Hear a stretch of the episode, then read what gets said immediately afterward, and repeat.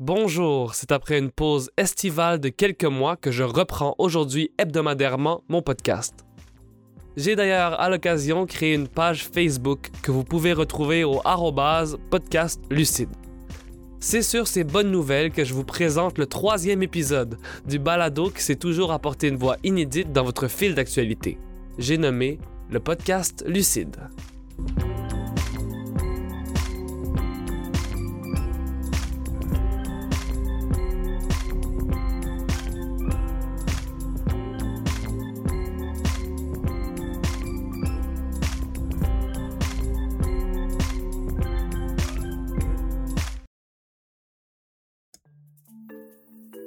Comment accepter l'autre?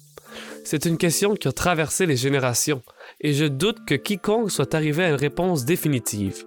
Cependant, il y a une mode idéologique de notre époque dans les civilisations occidentales, celle de non seulement reconnaître la différence, mais aussi et surtout de la souligner.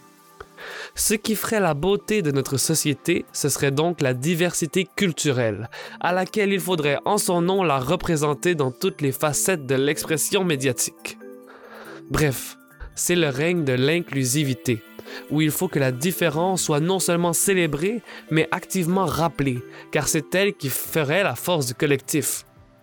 Et pourtant, on ne peut que constater que notre monde est divisé comme jamais. On a beau radoter sur la diversité porteuse de vivre ensemble, on n'assiste pas à l'utopie multiculturelle promise. La question vient donc se poser. A-t-on commis une erreur dans notre vision du collectif? Et le nationalisme est-il vraiment une réponse convenable? C'est le sujet de l'épisode d'aujourd'hui. Le nationalisme à l'ère de l'inclusif peut-il être rassembleur? D'abord et avant tout, je voudrais définir le nationalisme, car c'est un mot particulièrement polysémique à travers les époques et les lieux. Ma définition du nationalisme est la suivante. La défense du sentiment national comme identité collective. Je me considère nationaliste car je vois dans la nation la collectivité suprême, celle qui peut rallier à elle toutes les identités pour permettre d'accomplir de grandes choses.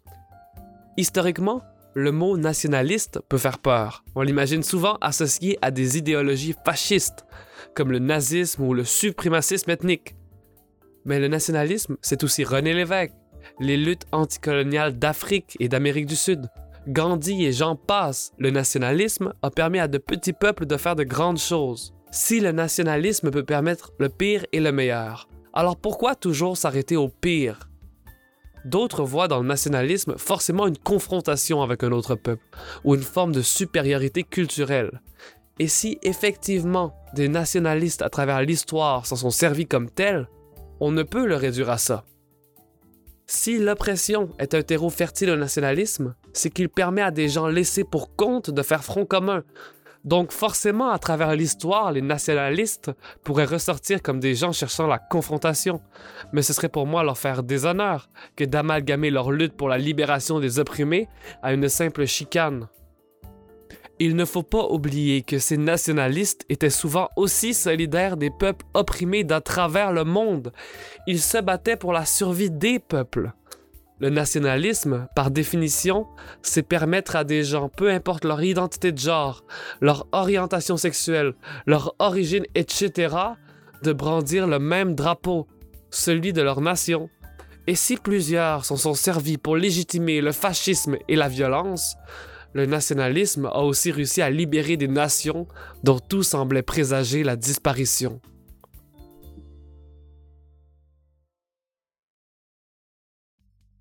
Dans notre époque où on met l'emphase sur les identités personnelles, où l'intersectionnalité résume l'expérience d'une personne dans la société à une simple convergence de spécificités. Penser par le prisme de la nation permet à l'humain de se recentrer dans un combat plus grand que lui. Le nationalisme n'est pas à la mode à l'ère de l'entre-soi, mais c'est justement ce qui le rend nécessaire. Se sentir appartenir à un tout qui ne dépend ni de sa couleur, ni son sexe, ni même de son statut, mais uniquement d'un but commun, c'est extrêmement émancipateur. Le nationalisme est une fronde claire contre l'individualisme omniprésent, car il remet le collectif au centre du débat. Qu'avons-nous en commun et comment pouvons-nous avancer?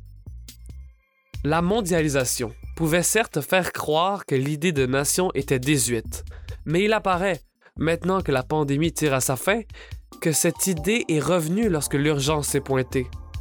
Prenons l'exemple des Québécois. On a beau depuis 50 ans avoir voulu nous faire croire que le Québec se sent appartenir au tout Canadien.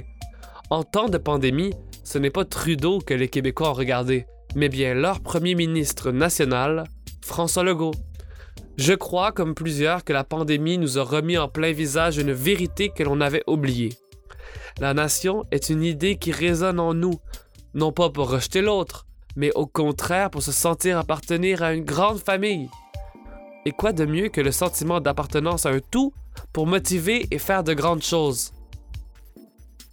Certains me diront qu'ils se sentent citoyens du monde, et que ce n'est pas leur nation à laquelle ils se sentent appartenir, mais bien la Terre au grand complet. Soit. Mais imaginez une seule seconde que la nation n'existe plus, que les frontières disparaissent, que les barrières culturelles qui séparent tous les peuples s'effacent. Où serait la diversité qui vous est si chère? Si la diversité est une force, nous nous devons de défendre qui nous sommes, car chaque peuple du monde fait partie de cette diversité. Ainsi, si l'on se veut défenseur de la différence, il faut commencer par être fidèle à nous-mêmes. Et particulièrement si notre identité nationale est en voie de disparaître. Quand un peuple s'efface, c'est une vision du monde qui part avec lui.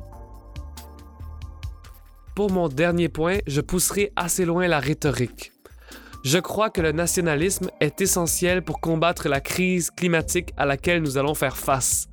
Après tout, la nation, c'est quoi?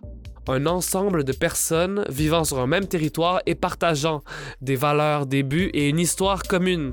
Cette histoire, et c'est très important, prend chair dans le territoire et donc forcément naît un attachement sentimental à la terre à laquelle on appartient. Il est donc difficile de vouloir défendre sa nation tout en voulant détruire la terre qui est son socle.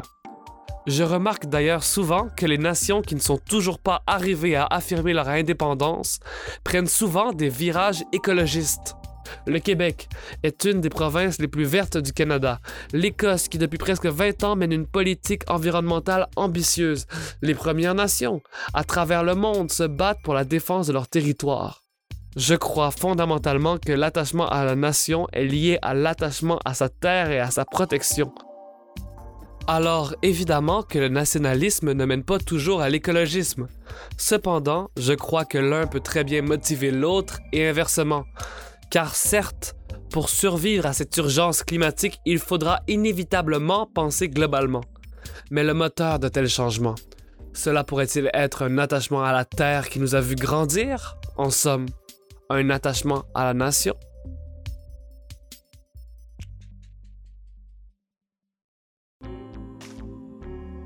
Je pense que vous avez compris. Je pourrais en parler très longtemps et peut-être même que j'y dédierai un autre épisode. Mais en attendant, qu'en pensez-vous?